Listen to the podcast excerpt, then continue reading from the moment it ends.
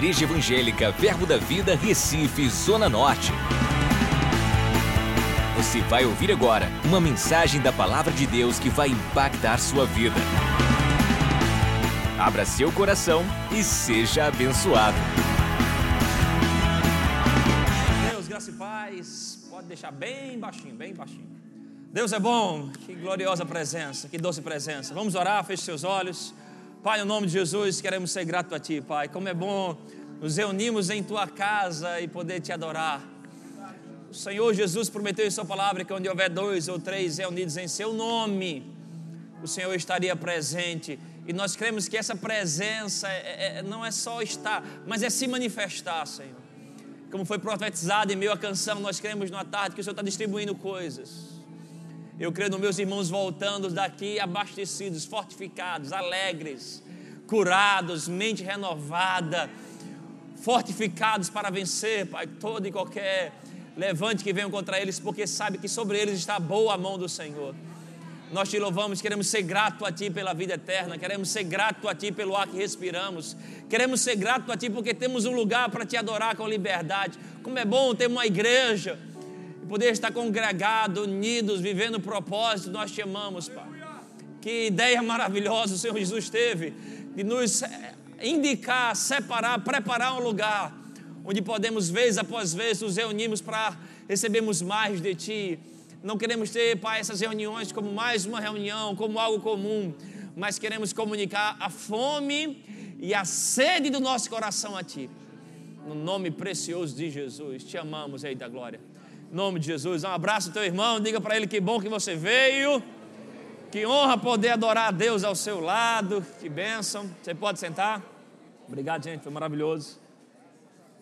Glória a Deus. Então, boa tarde a todos, graça e paz, amém. Pessoal que nos acompanha na internet, seja muito bem-vindo também. Sempre temos um bom número de irmãos que estão conectados conosco. Eu creio que o Senhor tem algo especial para a gente eu estava, essa semana, acho que na quarta-feira, estávamos orando no gabinete e, viu tanta gratidão no meu coração por minha igreja, né, por nossa igreja e pela ideia de Jesus em preparar um lugar chamado igreja. Eu fiquei passeando um pouco na mente e lembrando o que Deus já fez por mim, em mim, para mim, em ambientes como esse. E eu queria falar um pouco sobre isso com você hoje. Meu tema para você hoje é a minha igreja. Aleluia. Aleluia. Diga comigo, diga a minha igreja. Amém. Abre comigo em Mateus capítulo 16.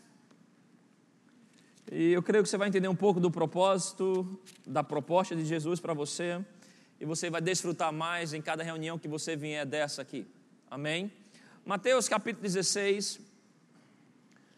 A minha igreja. 16, verso 13. Diz que, indo Jesus para os lados de Cesareia de Filipe, perguntou a seus discípulos: Quem diz o povo ser o filho do homem? E eles responderam: Uns dizem João Batista, outros Elias, outros Jeremias ou algum dos profetas. Mas vós, continuou ele, quem dizeis que eu sou? Respondendo Simão Pedro, disse: Tu és o Cristo, filho do Deus vivo. Então Jesus lhe afirmou: Bem-aventurado és, Simão Bajonas, porque não foi carne e sangue que tu revelaram, mas meu Pai que está nos céus. Também eu te digo que tu és Pedro, e sobre esta pedra edificarei a minha igreja. A minha igreja. As portas do inferno não prevalecerão contra ela. Essa expressão, a minha igreja, vem dos lábios de Jesus ele expressa ele. Primeiro, eu entendo que foi uma ideia e um propósito de Deus, Jesus ser a primeira pessoa a falar a palavra igreja. Né, a Bíblia, estudando ela, você encontra um padrão de comportamento chamado lei da primeira menção. Sempre que uma palavra é mencionada pela primeira vez, ela traz uma ideia, um fundamento do propósito dela, daquilo. E a palavra igreja aparece, aparece pela primeira vez nos lábios de Jesus. No Antigo Testamento, né, a ideia de igreja está profetizada em muitos mecanismos, mas esse é o mistério guardado em Deus que Jesus Cristo veio revelar. E ele fala: Olha, eu edificarei a minha igreja. Jesus, quando ele fala sobre a minha igreja, ele é o autor dela, ele é o idealizador dela. Amém? Igreja não é uma ideia de homens, igreja não é algo que você faz um curso de empreendimento e vai montar uma igreja no Sebrae, mas igreja nasce dos lábios de Jesus, é uma ideia de Jesus e só mesmo Jesus para fazer dar certo. Ele é o fundamento da igreja, ele é o motivo que nós estamos aqui. A Bíblia fala em Romanos 11, 36 que por porque dele, por meio dele e para ele são todas as coisas. Estamos aqui por causa de Jesus. Ele é o fundador dessa obra, ele é o motivo de estarmos aqui, ele é o nosso Salvador, ele é o nosso Messias. Aleluia. Ele é a revelação guardada em Deus, Jesus. O nosso fundamento, a pedra angular, a pedra pelo qual a igreja está fundamentada, Jesus, Jesus, Jesus, Jesus, Jesus. E ele fala sobre a minha igreja. Em Filipenses capítulo 2, versículo 5, a Bíblia fala sobre termos o mesmo sentimento de Jesus. E eu penso que assim como Jesus teve essa iniciativa de falar sobre a minha igreja, eu e você podemos e devemos ter esse mesmo sentimento de expressar, de comunicar essa ideia de que a minha igreja. Amém? A minha igreja. Não porque nós somos o dono dela, como Jesus é o dono dela, mas porque pertencemos a ela. Você tem a sua família, eu tenho a minha família, a minha casa, não porque eu sou o dono da minha esposa, dono dos meus filhos, mas porque eu pertenço a eles. Aleluia! Nós pertencemos a uma igreja, nós pertencemos a um corpo, pertencemos a uma família, uma família de Deus. Aleluia! E eu creio que o motivo de nós chamarmos, de expressarmos, assim como Jesus expressou a minha igreja, nós temos o direito e também o dever de expressar isso, é a nossa igreja pastor Rick Warren, autor do livro Uma Igreja com Propósito, ele diz: olha, a comunidade, a vizinhança fala sobre aquela igreja. Ah, os visitantes, quando vêm, ele fala sobre essa igreja. Mas a congregação deve dizer a nossa igreja. Porque os congregados têm um senso de propósito, de pertencimento. Você está aqui, você faz parte disso, é o seu povo.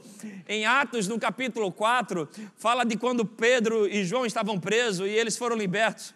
Versículo 23, a Bíblia, na nossa versão, versão revista atualizada, diz que eles foram para os seus irmãos.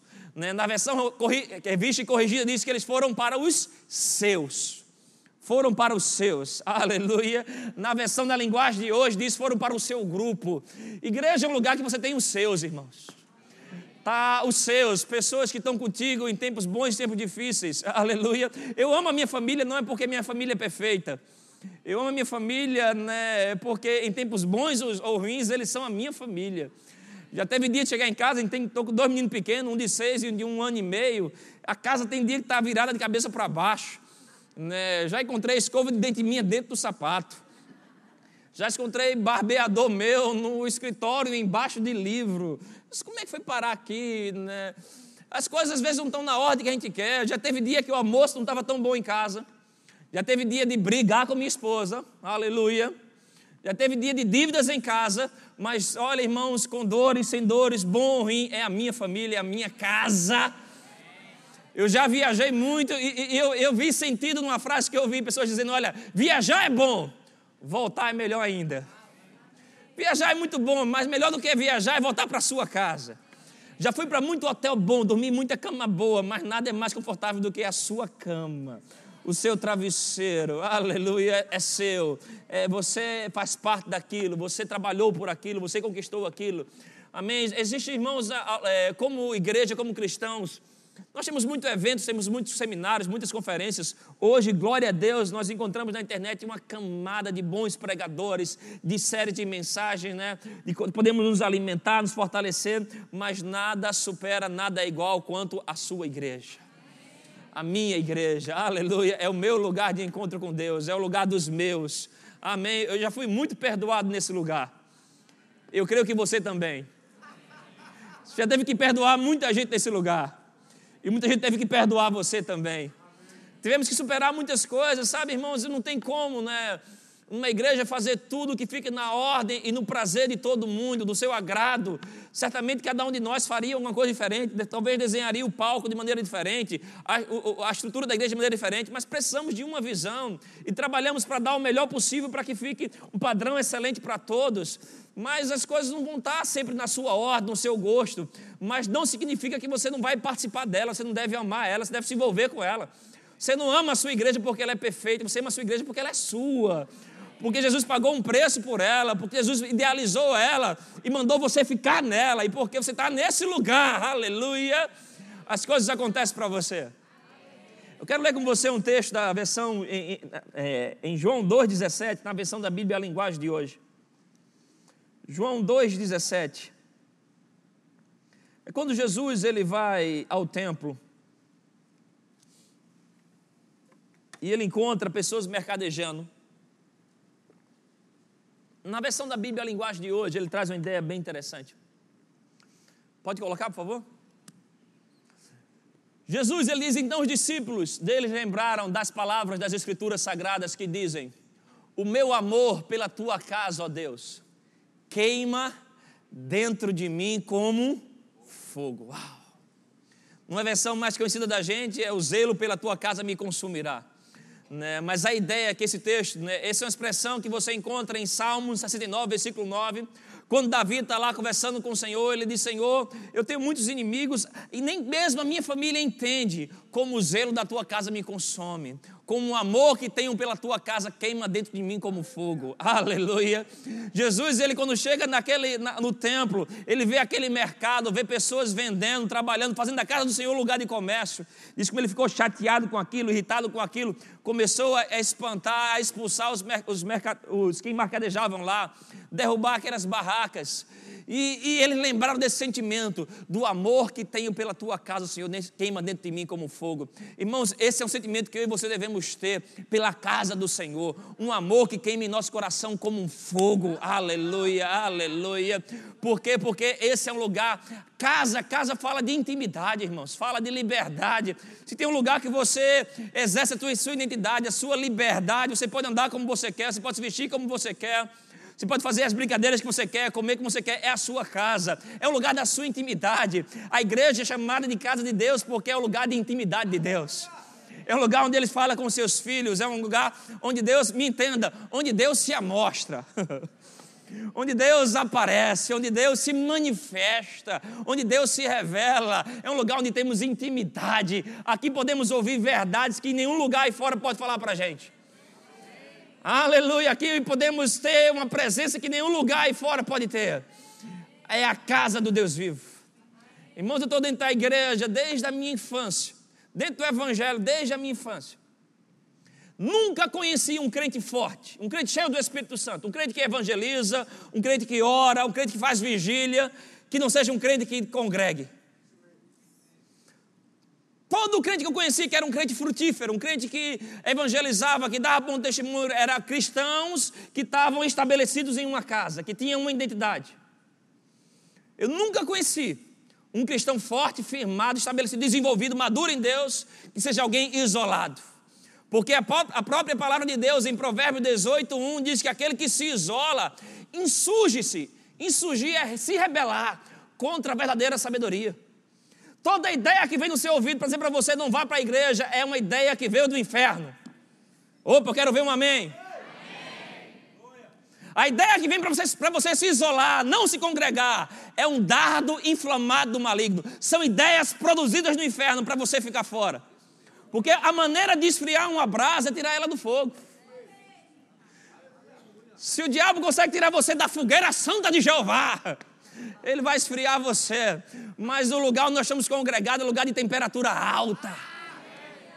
Sabe, irmãos, e como um pregador famoso, Reinhard Bonk diz: mosca, ela não posa em chapa quente.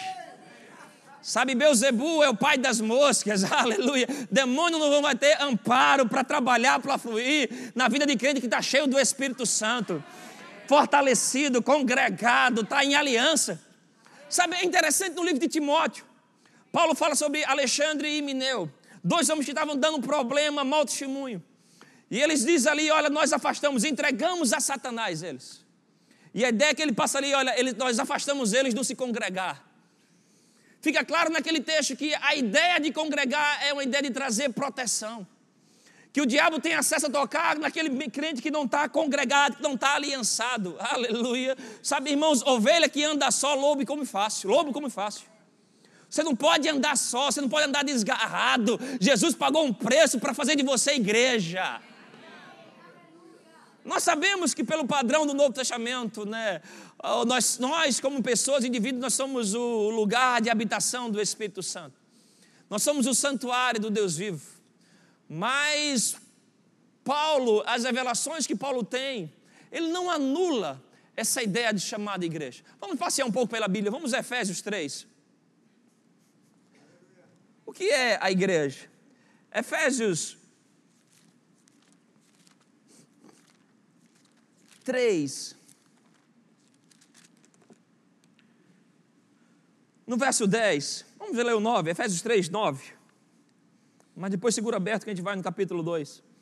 Versículo 9 diz: E manifestar qual seja a dispensação do mistério desde os séculos oculto em Deus, que criou todas as coisas, para que pela igreja, a multiforme sabedoria de Deus se torne conhecida agora dos principados e potestades nos lugares celestiais. Amém? Volta no capítulo 2, verso 17. Efésios 2, 17. Diz: E vindo, evangelizou a paz a vós outros que estavais, longe, e paz também aos que estavam perto porque por ele ambos temos acesso ao Pai em um espírito.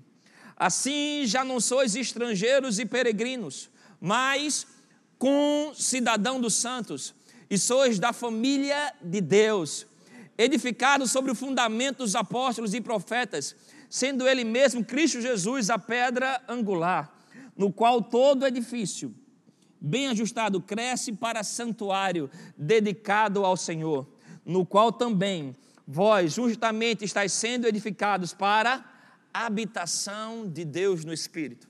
Olha o que Paulo está dizendo aqui. Eles, olha, existia uma fase, um momento onde a lei de Deus pertencia aos judeus, e quem não era judeus era chamado gentio, e Deus se envolvia apenas com aqueles que tinham a sua lei e os outros não. Mas existia um mistério guardado em Deus. Qual o mistério? Que haveria um tempo onde o Senhor iria unir gentios e judeus em um só povo, em um só tipo de pessoas. Que pessoas? Concidadãos dos santos, pessoas que seriam conhecidas como a família de Deus. Não apenas um povo que nascesse em Israel, de algum descendente judeu, mas agora um povo unido em uma só carne, unificados no Espírito. E esse foi um mistério oculto em Deus. E Paulo diz: olha, esse mistério era a igreja. A igreja era um povo que, independente da sua nacionalidade, da sua cor, do seu tamanho, é um representante de Deus na terra, e é através da sua igreja que ele vai manifestar a sua sabedoria. Aleluia! Nós somos, e querido, o mistério oculto em Deus. Deus desenhou dentro do coração dele esse tempo, onde eu e você, mesmo pessoas diferentes, cultura diferente, mentalidade diferente, história diferente, iríamos nos unir num só lugar, aleluia, para trabalharmos um só propósito, glorificarmos um só Deus, envolvido num só batismo, tendo uma só palavra. E o nome disso é igreja. Igreja, igreja.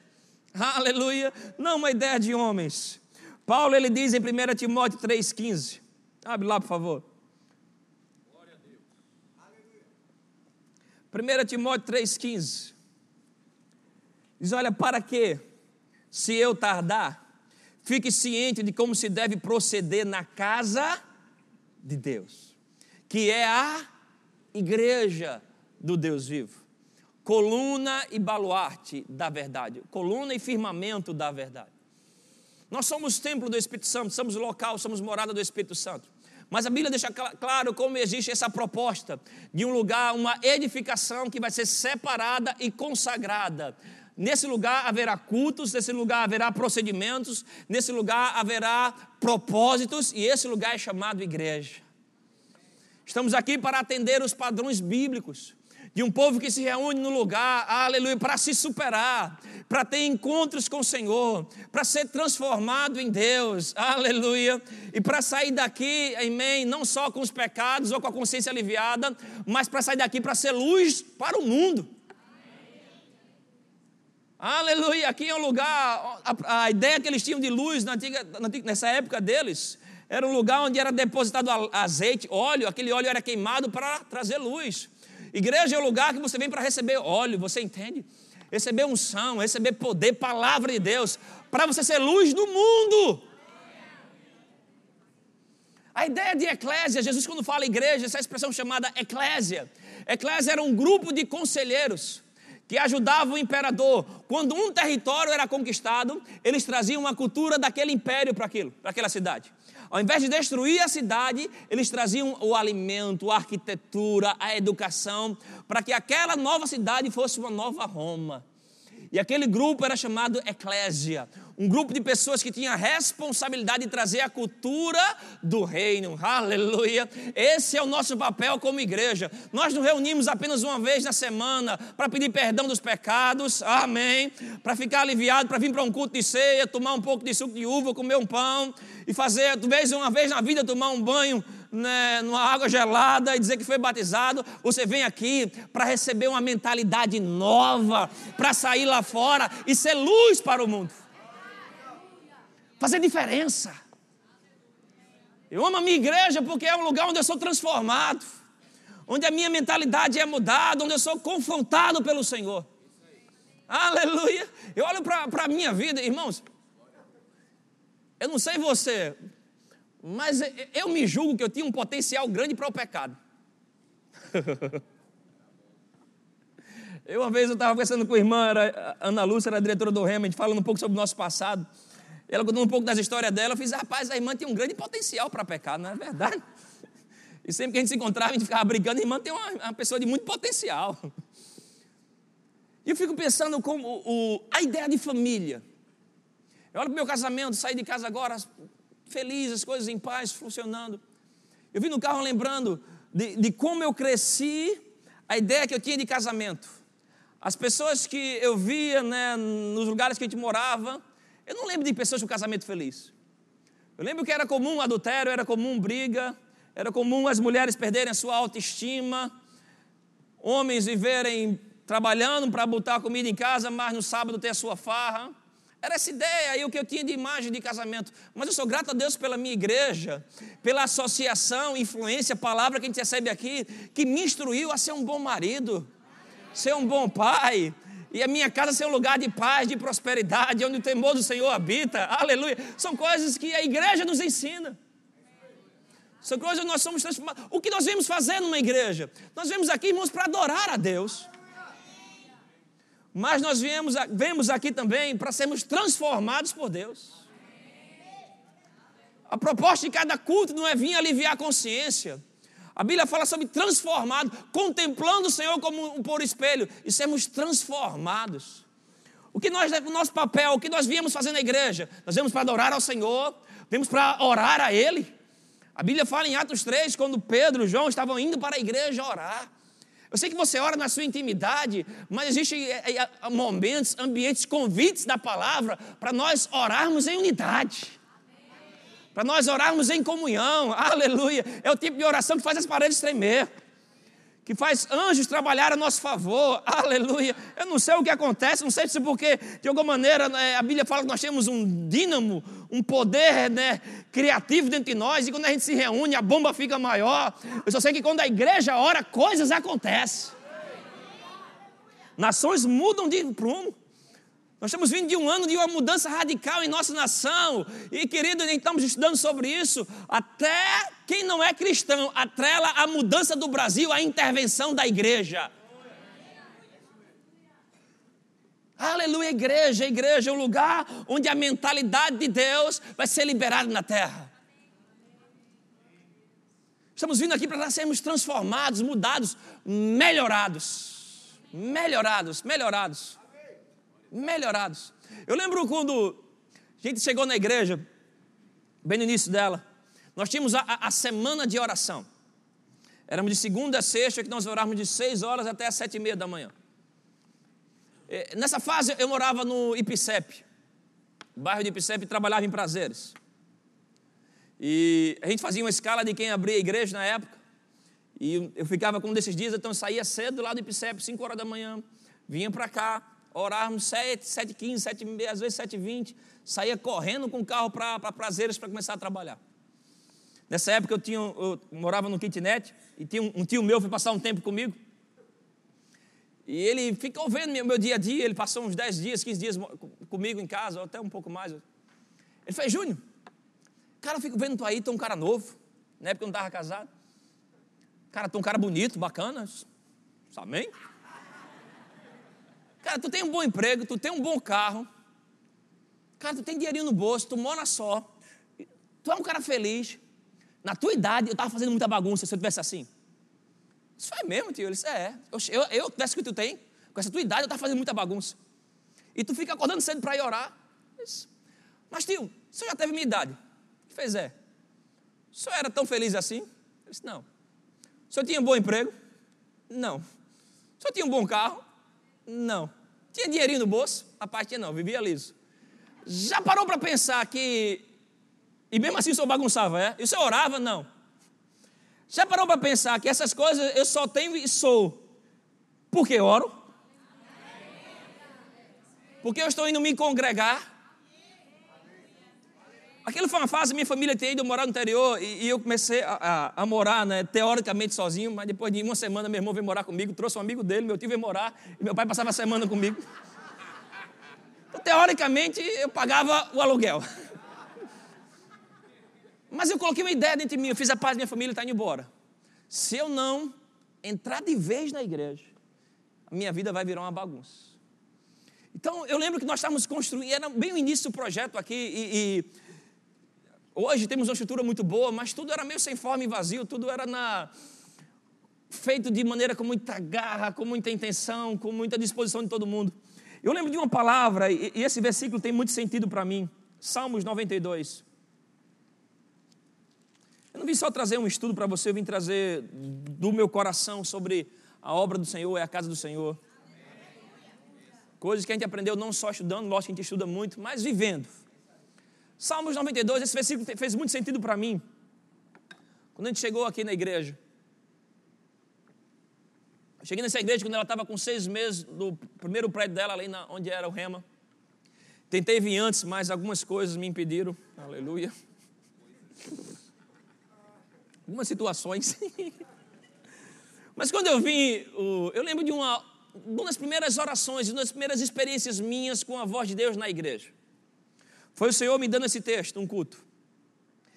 Versículo 12 diz: O justo florescerá como uma palmeira, florescerá como uma palmeira, crescerá como cedro no Líbano, plantados na casa do Senhor, florescerão nos átrios do nosso Deus. Lembra que essa palavra chegou para mim sobre estar plantado na casa do Senhor, e, e eu vi o Senhor soprando em mim uma ideia. Como se o Senhor estivesse dizendo, Júnior, crie raiz na minha visão. Foi essa palavra que eu recebi do Senhor, crie raiz. O que isso quer dizer? Ou seja, se comprometa, se envolva, participe, pertença. Nós fazia parte de outra igreja que era, tinha uma estrutura muito boa, já tínhamos alguns cargos de influência nela, mas como chegando nessa igreja, não tinha nem, nem lugar para ter cargo. Estava tudo começando, era só um grupo que se reunia para ouvir o pastor Cris ensinando a gente. Então tudo era muito simples, tudo feito com muita simplicidade, mas era com o máximo carinho e amor envolvido com aquilo. Mas tinha uma palavra no coração: crie raiz na minha visão. E eu tinha que vir de longe para poder me congregar. Essas reuniões de oração, éramos a semana inteira, segunda, terça, quarta, quinta e sexta. Essa semana vamos começar, vamos inaugurar mais um tempo de oração nas manhãs. Terça-feira começa a nossa oração. Vai ser só um dia, irmão. Só um dia. A gente começou com cinco. Então não vem com desculpa para não participar. Não vem falar para mim que mora longe. Não vem falar para mim que trabalha longe. Eu triplicava a minha distância do trabalho. Mas eu obedecia uma palavra de Deus. Crie raiz. Se comprometa. Se envolva, participe. E não era só vir, a gente vinha com a chave, tinha que chegar antes dos irmãos para abrir, climatizar, limpar, separar as cadeiras. Sabe, mas eu olho para isso e, e, eu vejo o que Deus construiu. Uma vez eu, eu vi essa história, estava lendo, e, e, um certo pai, um, um grande fazendeiro, estava com um filho, estava colhendo milho com filhos. Ele tinha uma grande fazenda, muitos empregados, e alguém passou e falou com esse senhor, né, fez, mas o senhor colocando seus filhos para colher milho. Você não tem empregados aí, não? Diz: Olha, eu não estou colhendo milho, eu estou criando filhos. estou fazendo eles participar, colocar a mão, entender como é que é o processo. Sabe, tem muitas coisas que o Senhor nos convida a fazer, a viver, que não tem a ver com o que você está fazendo, tem a ver com o que Deus está construindo em você. Desafios. Igreja é o grande campo de treinamento de Deus. É aqui que você vai ser amadurecido. Aleluia. Você não tem como chegar a uma maturidade, a perfeita estatura de Cristo separado de igreja. Aleluia. Você está aqui numa igreja, você deve amar sua igreja. Nós entendemos quando Deus temos pessoas aqui que vieram de outras igrejas, pessoas aqui que já foram para outras igrejas. Não tem problema quando um crente sai de uma igreja para outra. Deus ele tem os seus planos, os seus propósitos. O ruim é quando você decide sair para não se congregar. Aí você está ouvindo e seguindo planos do diabo. Porque o lugar de treinamento para você é lugar chamado igreja. Desafios, propostas, palavras. É aqui onde a sua fé é desafiada desafiada. Sabe, a Bíblia fala em Isaías 1,19: Se quiserdes em mim, ouvirdes, comereis o melhor dessa terra. Se quiserdes. Eu tinha um sério problema com o se quiserdes. Nessa fase que eu morava, né, teoricamente sozinho, eu fazia feira. E eu tinha uma séria dificuldade em fazer feira e escolher coisa boa. Porque, mesmo tendo dinheiro, eu escolhia por coisas mais baratas. E não estou falando de coisa cara, não, estou falando de, de, um fósforo amarelo, que era 25 centavos, e o bicho riscava num trisco só. E um outro, abençoado, que era 15 centavos. Mas eu tinha que riscar ele três vezes perto do fogo. Tu deixava o gás ligado lá uns 30 segundos para pegar e já tomando conta do coisa. Pegava três para riscar, para poder economizar 10 centavos. No final, perdi uns 30. Eu tinha dificuldade com se quiser, com, com escolher coisa boa. Mas a igreja foi um lugar que me desafiou a entrar no melhor de Deus. É um lugar que me desafiou a escolher o melhor. Eu lembro que eu, eu trabalhava com vendas e sempre, sempre tinha que trabalhar com manga comprida, gravatado. Eu tinha dificuldade de escolher roupa boa. Eu escolhi as baratas, mas as baratas duravam pouco e ficavam muito tempo no sol.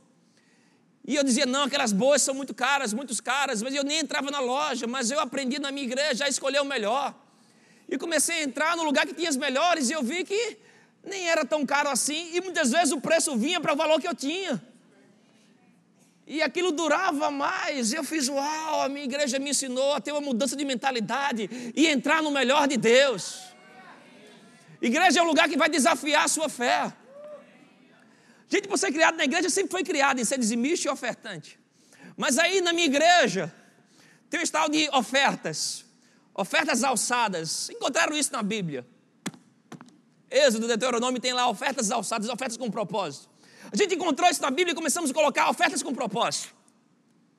E aí no aniversário da igreja, no início da igreja era até tranquilo, porque a oferta da igreja no aniversário era metade do salário. Então você organizava um pouquinho e conseguia honrar.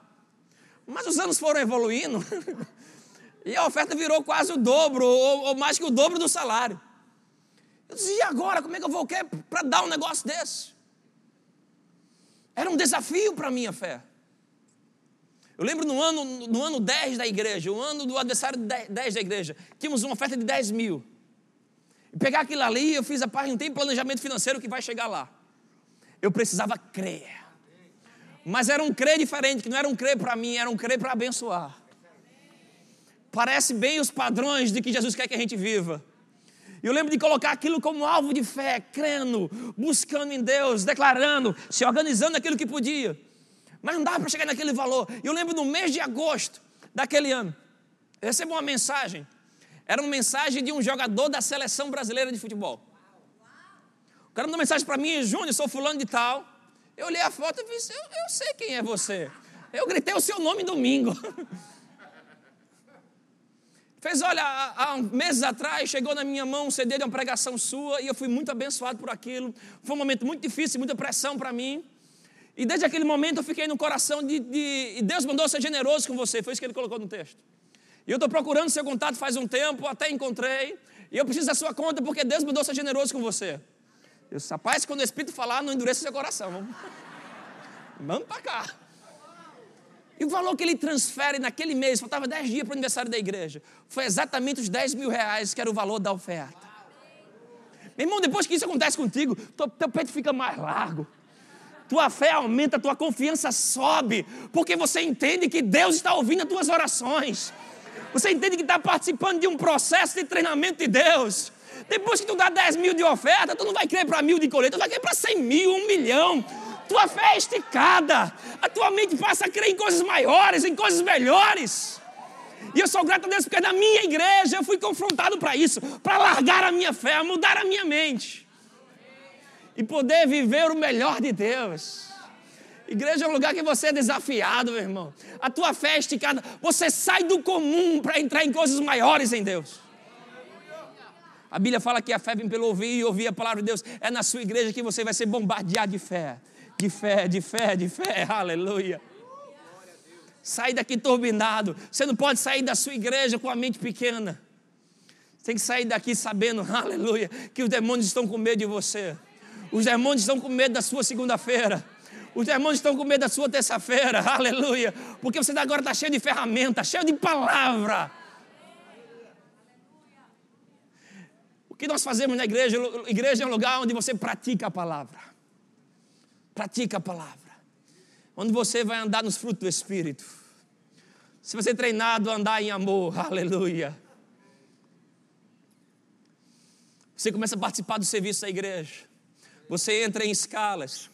Você tem que cumprir escalas. Você tem que amar as pessoas. Dar o seu melhor. Aqui é um lugar do seu desempenho máximo. Aqui é um lugar da sua mais alta performance em Deus. Não é que a gente vai ser uma pessoa na igreja, uma pessoa no mundo. É que aqui Deus vai tirar o melhor de você. Vai mostrar o quanto você pode andar em amor, o quanto você pode andar em perdão, o quanto você pode andar em alegria. E aí Ele preparou você no domingo para isso. Na segunda-feira você vai lá e arrebenta com o diabo.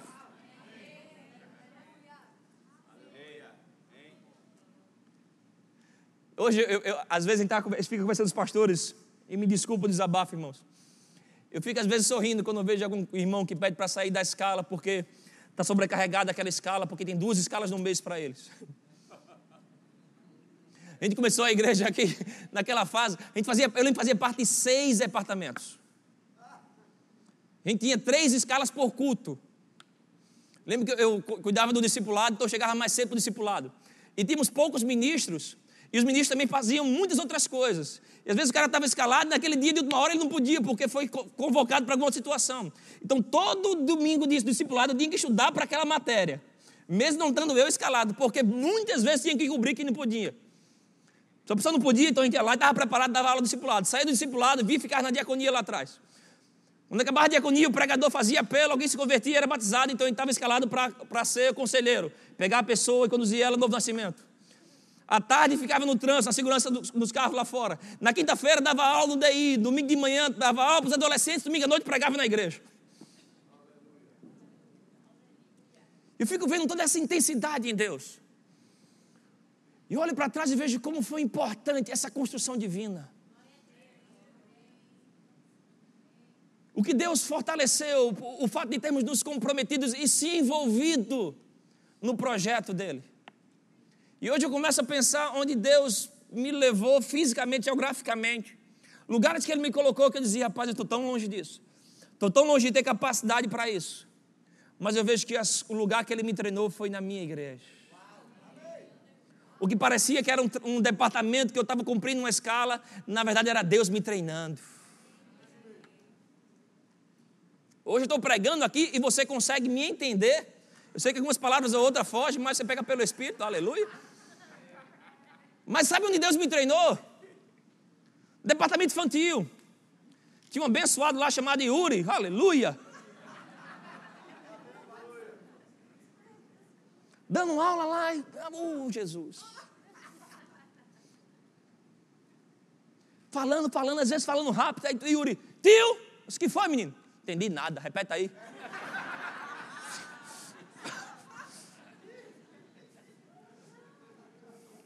Tudo bem, eu tenho que falar devagar. Eu tenho que falar de maneira que pessoas me entendam. Vamos lá, Yuri!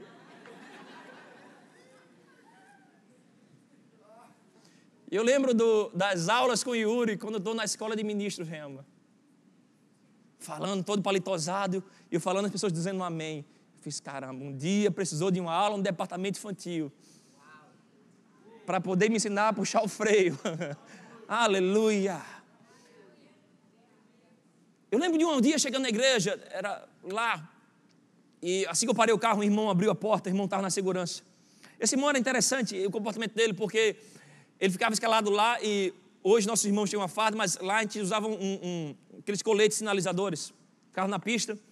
E esse irmão específico, ele gostava de usar a melhor roupa. Ele sempre vinha com o melhor paletó dele, a melhor calça. Porque ele dizia que se era para servir, ele ia dar o melhor dele, mesmo se fosse não, cuidando dos carros. Eu lembro quando eu parei o carro, ele abriu a porta e eu, eu saí ali, eu fiquei constrangido com ele. E eu olhei para aquele irmão, um cara inteligente, um cara polido, pregador da palavra. Eu, eu, eu lembro entrando e perguntando ao Senhor, pai, será que nós estamos dando o melhor treinamento para esse irmão? Você é um cara inteligente, você é um cara desenrolado, ungido, ele é um, alguém que tem um chamado em Deus, a gente está colocando o cara para trabalhar no trânsito. Será que estamos dando o melhor treinamento para ele? Será que é, é, estamos utilizando o potencial máximo dele? Eu lembro na hora o Senhor soprando no meu coração. Eu estou mais interessado no que ele está fazendo, no, no que ele está se tornando, desculpa, do que no que ele está fazendo. Tem coisa que eu estou construindo nele lá que envolve humildade, serviço, honra, que nenhum livro ia fazer, que nenhuma pregação ia fazer, só mesmo colocando a mão no arado. Igreja é lugar de serviço ao Senhor, irmãos. Aleluia. Jesus falou: Olha, se alguém quiser me seguir, sirva-me. Que se alguém me servir, o Pai o honrará. Tem honra que vem de Deus para você que você só vai receber no serviço a Deus. Tem coisa que só acontece na sua vida que você faz só quando está escalado quando está envolvido, comprometido, abrindo um pouco mão do seu conforto, do seu tempo, para servir uns aos outros. Aleluia. Existe uma honra que vem de Deus, que você não vai receber ela em nenhum outro lugar, apenas comprometido com a causa do Senhor. Serviço. Igreja. É interessante o papel de Deus na igreja. Você lê, esses dias eu estava tirando o, o, o livro de Esdras, Neemias, Ageu e Zacarias. São livros de um momento histórico, único. Na Babilônia, lá na época de Daniel, o povo de judeus, eles foram tirados de Israel e levados para Babilônia exilados. Depois eles voltaram, foram liberados para voltar para Israel. E aí, no livro de Ageu e Zacarias, são profetas que profetizam para o mesmo povo no mesmo tempo. Estão na mesma igreja, você entende? Na mesma época. E ali foi um tempo que aquele povo veio do primeiro exílio voltaram de volta a Israel. E eles começaram lá a se envolver, a reconstruir. E Ageu, ele funciona como uma espécie de pastor. A profecia dele tem um caráter de amar o povo e de despertar o povo. Nesses quatro livros, Esdras, Neemias, Ageu e Zacarias, você vê muita palavra, despertou o Espírito. Despertou o Espírito dele. O, a mão do Senhor veio e despertou o Espírito dele. Aquele povo voltou e no capítulo 1 de Ageu, eles estão envolvidos com as suas coisas. E o Senhor, através de Ageu, fala para eles: Olha, vocês acaso não estão percebendo, não, que vocês estão correndo atrás do seu próprio umbigo? Vocês trabalham muito e colhem pouco. O salário de vocês parece que vocês colocaram no bolso furado, não dá para nada. Vocês não percebem que isso está acontecendo já faz anos, vocês estão envolvidos com isso, porque vocês buscam apenas os seus próprios interesses. A casa de vocês estão abastecida, enquanto as minhas casas ainda estão em ruína. E o Senhor, pelo Espírito de Deus, através de Ageu, começa a trazer o povo de volta, a olhar, a se envolver com a casa do Senhor. Em Ageu, capítulo 2, verso 4. Abre lá, por favor. Ageu 2, 4.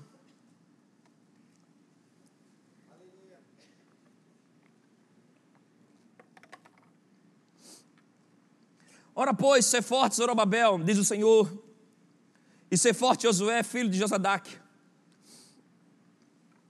Josarababel era o governador, Josadac o sacerdote, o líder da igreja. E tu, todo o povo da terra, ser forte, diz o Senhor, trabalhai, porque eu sou convosco, diz o Senhor dos exércitos. Segundo a palavra da aliança que fiz convosco quando saíste do Egito, do Egito. O meu espírito habita no meio de vós, não tem mais. Pois assim diz o Senhor dos exércitos, ainda uma vez dentro em pouco farei abalar o céu, a terra e o mar e a terra seca, farei abalar todas as nações, e as coisas preciosas de todas as nações virão, e encherei de glória esta casa, diz o Senhor dos Exércitos. Minha é a prata, meu é o ouro, diz o Senhor dos Exércitos. A glória desta última casa será maior do que a primeira, diz o Senhor dos Exércitos, e neste lugar darei a paz, diz o Senhor dos Exércitos. Vira um pouco a tua, a tua Bíblia, Zacarias capítulo 4, verso 6. Por favor, pode vir.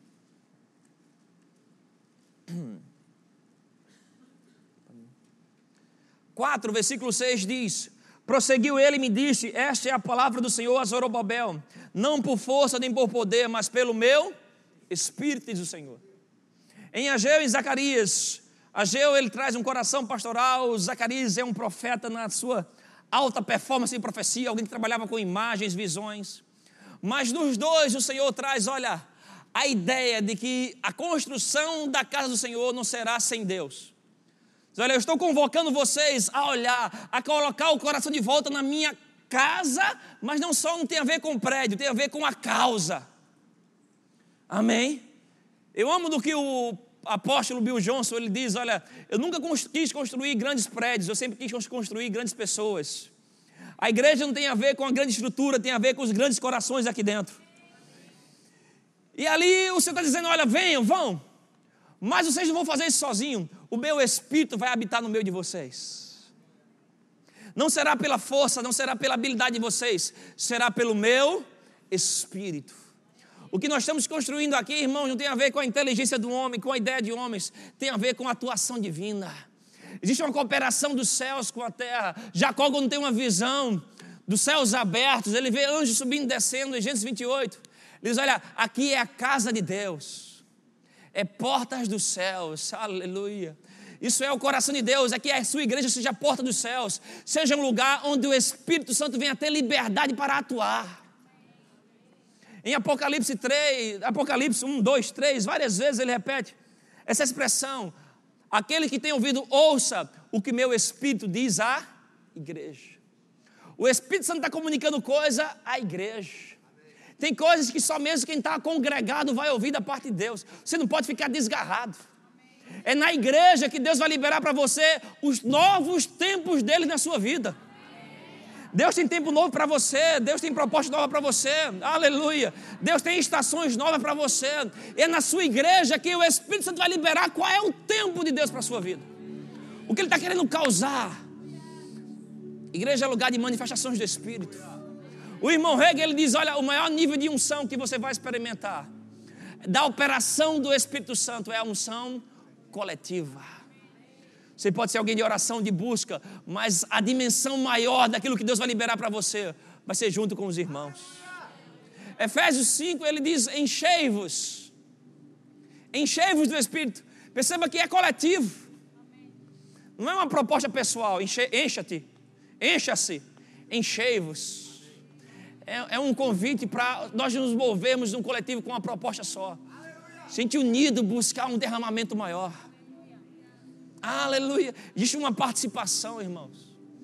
A igreja, a Bíblia fala em Apocalipse, a igreja, a igreja e a noiva, o Espírito, desculpa, o Espírito e a noiva dizem: Vem, Senhor Jesus.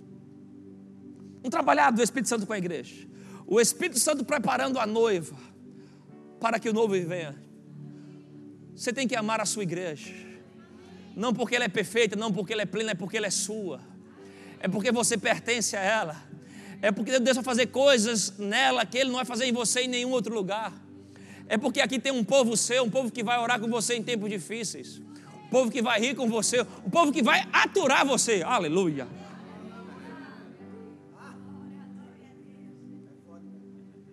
Mas um povo que vai reconhecer a obra divina na tua vida. Igreja é um lugar onde você vai tanto semear honra quanto ser honrado. Você vai ser valorizado porque é aqui que você vai entender que você é filho de Deus. E porque você é filho de Deus, você é um ser humano diferente, especial. Sacerdócio real, nação santa, povo de propriedade exclusiva de Deus. Eu amo a minha igreja porque a minha igreja é lugar de encontros divinos. Às vezes eu cheguei fraco nesse lugar e saí forte. Às vezes que eu cheguei com dores nesse lugar e saí curado. Às vezes que eu nem quis vir. Mas quando chegou aqui, o Senhor me mostrou como é bom vir. Eu lembro de um dia, uma quinta-feira, eu recebi uma ligação de uma irmã. tinha, não era medo, aquilo eu já posso dizer de pânico na voz dela. Ela estava recebendo ameaça de morte por causa de situações com o filho. E ela tinha pânico na voz dela. Júnior, ela gritava de maneira que a voz dela estremecia, chega era difícil de ouvir. Me ajude, me ajude, ela clamava. Eu dizia, irmão, não sei onde você está, corra para a igreja. Aqui vou lhe receber, vou falar com você. Aquela senhora chegou, chegou um pouquinho atrás, um pouquinho já perto disso culto. Eu falei com ela olha, a gente conversa após o culto, que eu quero lhe dar um, uma atenção maior. Quando acabou o culto, eu lembro de falar com essa irmã e ela dizer: olha, não precisa mais. Quando eu cheguei, a diaconisa me abraçou e aquele abraço dela já aliviou uma carga. Quando eu começou o louvor, eu levantei as mãos e aquele louvor me trouxe a segurança da presença de Deus. E quando o pastor pregou, aquela palavra mudou tudo. Tá tudo bem, pastor. Eu fiz, é sério isso.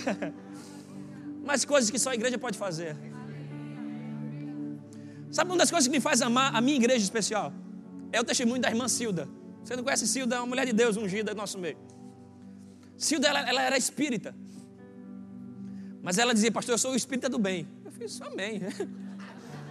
Ela disse, porque tem gente que vai para essa área e vai para o outro lado da força. Mas eu queria Jesus. E uma vez eu estava em casa. E, e eu, eu, falava para ela, pra, eu falava assim, Jesus, eu quero te conhecer. Eu sei que você é real, mas eu não sinto a tua presença, eu quero te conhecer. Eu quero ter uma experiência com você. Se você é real, se você é vivo, fale comigo. Ela disse para mim, Júnior, eu tive uma visão com Jesus na minha casa, na, na minha cozinha. Jesus falou para mim, vá para a igreja.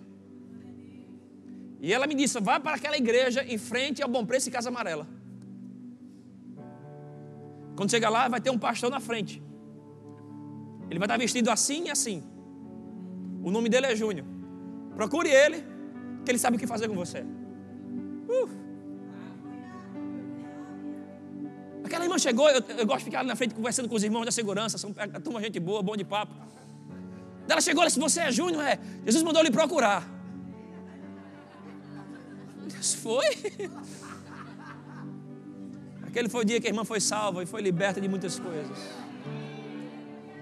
Mas eu amo a minha igreja porque eu fico pensando: caramba, Jesus está aparecendo para pessoas. Tantas igrejas boas no Recife. Mas ele está mandando as pessoas para essa aqui. É porque ele sabe que ele ia vir para cá também. Eu fiquei pensando nisso, rapaz, tanta igreja boa. Mas Jesus mandou aquela irmã para essa. Eu acho que ele está vindo nessa também. Eu amo a minha igreja porque Jesus ama vir aqui também. Eu amo a minha igreja porque é a igreja dele. É a igreja onde eu sou melhorado, mudado, curado. Onde eu vivo o propósito. Tem gente aí fora que tem vários estilos de vida: esportista, vegano, aventureiro. Aqui estão as pessoas que vivem por um propósito. E o propósito da igreja é ajudar você a descobrir seu propósito. E a gente faz isso com a maestria do Espírito Santo. A gente busca Ele, a gente se consagra a Ele. E passo a passo. A gente não tem a imagem plena da igreja. Nem estamos no controle de tudo. Mas existe um Deus que está vendo. Toda e qualquer ação, atitude. Aleluia Jesus, quando naquele texto de João 2, ele expulsa os comerciantes, derruba aquilo ali. E ele fala sobre: vocês fizeram a casa do meu pai a casa de ladrões. Não era que o povo estava tomando dinheiro do bolso do outro, nem estava cobrando caro demais. O, o, o que é que estava em jogo sendo roubado ali? Em qual era a ideia de culto deles? Eles, um judeu tinha que se uma vez no ano ir para um lugar e levar o seu animal, o animal que ele preparasse, seu melhor animal, e lá sacrificar ao Senhor, sacrifícios ao Senhor. Mas em Deuteronômio 14, o Senhor inspira Moisés a colocar uma exceção na regra. Diz: olha, os que moram longe, faz o seguinte: para você não trazer o animal para cá e ele sofrer, você vende o animal aí, traz o valor e quando chegar em Jerusalém, você com aquele dinheiro compra um novo animal, entra e cultua ao Senhor. Aquilo era uma exceção para quem morava longe. Só que essa exceção o povo pegou e começou a fazer um comércio. E agora na frente da igreja tinha todo tipo de animal. Para quem quisesse cultuar, era só chegar lá, comprar e entrar. não tinha mais uma preparação para o culto. Davi, quando ofereceram isso a ele, toma aqui, Davi, a terra, toma aqui a fogueira e um animal para cultuar o Senhor. Ele disse: Olha, eu não vou dar a Deus algo que não me custe. Eu quero fazer um culto de sacrifício meu a Ele. Era isso que estava sendo roubado, foi isso que eu acho que incendiou o coração de Jesus. É o que foi roubado, foi a verdadeira adoração. Era um povo que vinha só por vir, que fazia só por fazer. Tinha a ver mais com a religiosidade, e Jesus não quer isso de mim, de você. Ele quer um culto verdadeiro. Por isso a Bíblia fala sobre sacrifício de louvor ao Senhor, lábios que confessam o seu nome. O vir para a igreja tem que vir de todo o coração, irmãos. Vir na sinceridade. Ah, pastor, eu pequei, mas venha. Ah, pastor, eu estou triste, mas venha. Ah, pastor, eu estou fraco, mas venha. Estou confuso, venha, que aqui Jesus vai te iluminar. Aqui o Espírito Santo vai invadir a tua vida, vai te levar ao arrependimento, à mudança de mentalidade. Porque onde tem dois ou três reunidos em seu nome, Ele está presente. E esse presente é em manifestação, em atividade. Igreja é lugar de manifestação. Eu amo a minha igreja, aleluia, não porque ela é perfeita, é porque Jesus está nela. Ele é o perfeito. Aleluia, Ele é o perfeito. Ele não nos deixou órfão, Ele deixou o Espírito Santo. Eu sei que cada culto que eu venho, eu venho para ser mais abastecido, mudado, transformado. Assim como Jesus mandou aquela irmã, culto após culto, talvez ele não venha com uma visão, mas ele deixou uma ordem para a gente sobre congregai-vos. É uma ordem, vá para a igreja. Eu amo a igreja porque aqui eu dizimo, eu oferto. E porque eu sou um dizimista, um ofertante, o diabo não pode tocar nas minhas finanças. O meu dinheiro ele é santificado. Eu amo a minha igreja porque aqui eu dou as minhas primícias. Tudo de bom que acontece primeira vez na minha vida, eu dou como primícias na minha igreja ao Senhor. Ou para o sacerdote ou para a igreja. E tudo que aconteceu primeiro na minha vida, houve um segundo e um terceiro. Porque o primeiro foi consagrado. E lugar de entregar primícias é o que Deus chama a sua casa, a casa do tesouro. Eu amo a minha igreja porque ela me dá a oportunidade de ser um dizimista, um ofertante de estar tá dando prova da minha aliança com Deus. Hoje de manhã o irmão me parou ali e fez pastor Júnior. Eu estava trabalhando pela minha aposentadoria, buscando, mas estava difícil sair. Subiu no meu coração, já sei. Vou dobrar a oferta do Glória Maior. Só olha a ideia da irmã. Pastor, na semana que eu dobrei a oferta, porque Deus me deu uma direção, a aposentadoria saiu. Isso é interessante. O lugar de treinamento do Espírito Santo. No natural, qual é a lógica? Mas no espiritual, porque você obedece. Se quiseres me ouvirdes, obedecerdes, comereis o melhor. Na igreja você recebe os comandos de Deus para a sua vida, que vai liberar destravamentos. Visual, irmão, que testemunho tremendo. O Senhor nos inspirando. Igreja é lugar de direção de Deus. Você pode ficar em pé, aleluia. Vamos cantar A Minha Igreja Te Adora. Aleluia. Você pode adorar a Deus, levantar as suas mãos. Ser igreja Igreja é lugar de encontro com o Senhor. Quero que você adore a Deus e seja grato por sua igreja. Pela ideia de igreja que Jesus colocou. Imagina você, onde você estaria hoje se você estivesse sozinho? Onde você estaria hoje se pessoas não tivessem se encontrado e orado por você? O que você estaria fazendo hoje se pessoas não tivessem entrado na tua vida e tinham dito: olha, não vai por esse caminho, é um caminho de erro. Faz isso. Eu amo a minha igreja porque a minha igreja é lugar de confrontação.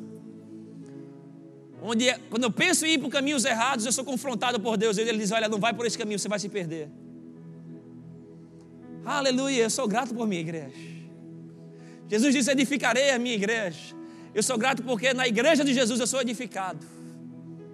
Coisas estão sendo construídas. Você pode dar ao Senhor sacrifício de louvor a Ele. A nossa terça-feira de oração vai ser chamada de sacrifícios de, ao Senhor. Porque é isso é um culto verdadeiro. É você sair do seu conveniente, do seu comum, para adorar a Deus.